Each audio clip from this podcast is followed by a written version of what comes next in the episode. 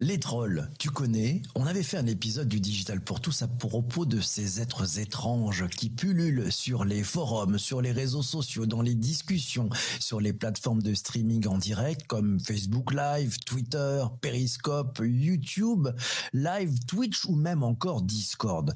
Les trolls, on les retrouve même parfois dans certaines conversations entre amis sur les plateformes de messagerie. Alors un troll, qu'est-ce que c'est? Eh ben, Selon Wikipédia, un troll, ça caractérise un individu ou un comportement qui vise à générer des polémiques. Il peut s'agir d'un message, par exemple sur un forum, d'un débat conflictuel dans son ensemble ou plus couramment de la personne qui est en est à l'origine. Ainsi, on désigne sous le néologisme troller le fait de créer artificiellement une controverse qui focalise l'attention aux dépens des échanges et de l'équilibre habituel de la communauté. Bref, un troll, c'est une personne qui cherche intentionnellement à créer une perturbation dans une conversation en créant une polémique ou une controverse. Alors quels sont les grands types de trolls? Tu peux t'interroger sur ça. Les trolls sont multiples, ils sont pluriels, mais on peut les classer grosso modo en trois catégories. Tout d'abord, le troll masqué. Il agit seul. Il débarque dans une conversation, il plante son bins pour attirer l'attention, il crée un début de malaise et ne lâchera pas le morceau tant qu'il n'y aura pas eu de réaction. Et si les réactions de ta part ou des autres, le troll va se régaler et il va tirer le fil en allant encore un cran plus loin. Deuxième catégorie de troll, le troll masqué qui agit en meute. Il s'agit ici de ce que l'on appelle plus communément une attaque de troll. Leur méthode est éprouvée, ils fondent en masse au sein d'une communauté communauté et tentent par tous les moyens de gâcher la fête. On appelle généralement ça un raid. Leur principal plaisir, c'est de remporter un trophée en ayant réussi leur coup.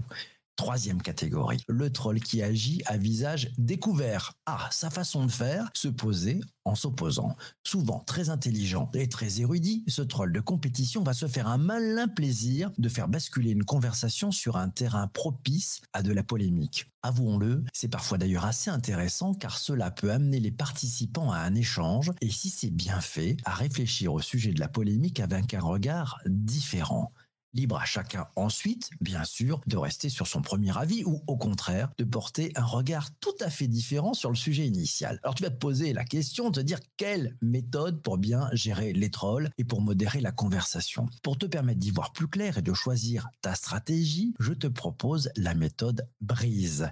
B-R-I-S-E. Cette méthode que j'ai eu le plaisir d'inventer. B, c'est pour bannir. il faut bannir le troll ou le bloquer. C'est la première possibilité. Elle est très radicale tu bloques tout simplement le troll si tu es le modérateur. C'est le premier réflexe que tu peux adopter, même si je pense que ce n'est pas forcément le bon. Le R de brise, oui, c'est R pour le renvoyer dans ses 22 mètres. Oui, tu peux renvoyer le troll dans ses 22 mètres, il suffit juste de répondre de manière fine et directe à un troll. Ça peut parfois d'ailleurs suffire à le calmer, mais le taux de réussite, il est très très aléatoire. Le risque peut être de lui donner en fait de la matière, une sorte d'encouragement à continuer de plus belle. Rappelle-toi de cet adage Don't feed the troll.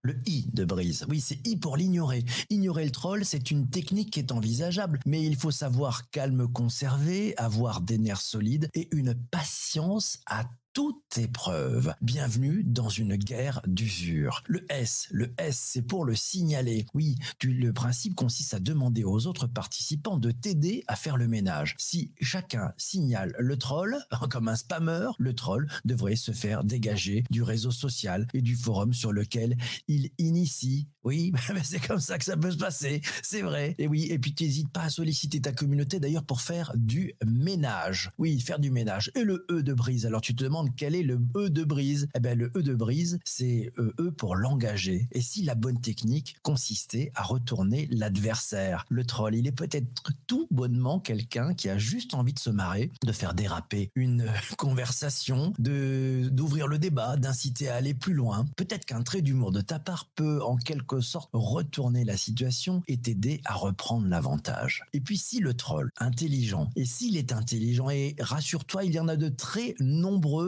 et de très brillants, il saura reconnaître son apparente défaite et il pourra même être tenté d'enlever son masque, de changer de terrain pour être plus constructif, surtout pour être plus constructif, de favoriser l'encouragement. Donc favoriser l'encouragement, c'est une technique qui marche dans certains cas et qui t'assure peut-être un vrai plaisir, car les rencontres avec des trolls intelligents peuvent être vraiment très intéressante. Pour réussir l'engagement, il faut d'abord observer le troll avec attention pour trouver la petite fenêtre qui te permet de tenter l'engagement. Ça t'interpelle Les trolls te gonflent, te font peur, te gênent. Sache que si tu es confronté à un troll, je te conseille de prendre un peu de recul, de ne pas te laisser impressionner par ces trolls qui peuvent parfois être violents aussi, qui ont souvent tendance d'ailleurs à s'en prendre aux filles, oui. Et puis dis-toi qu'il est assez facile pour un troll d'agir planqué derrière son avatar, sous lequel il se croit protégé, en toute impunité. Mais sache que cet anonymat ne reflète en fait que le vide de son immense courage, celui d'avancer masqué. Oui, tu parles d'un courage. Et puis dis-toi que tout cela n'est probablement qu'une farce et que le meilleur se retrouve au sein de plateformes de Cozy Web comme nous les apprécions tant avec la Redachrome. Je te conseille de lire ce billet qui est paru sur le digitalpourtous.fr. Tu retrouveras aussi un petit peu de lecture. Merci d'avoir écouté cet épisode du podcast sur les plateformes de balado-diffusion je te laisse et rendez-vous avec celles et ceux qui sont en direct sur Twitter. On va échanger et puis sont aussi en direct sur YouTube. On va échanger avec tous sur ce qu'ils pensent et puis on va voir avec eux leurs différentes techniques. À bientôt. Merci beaucoup.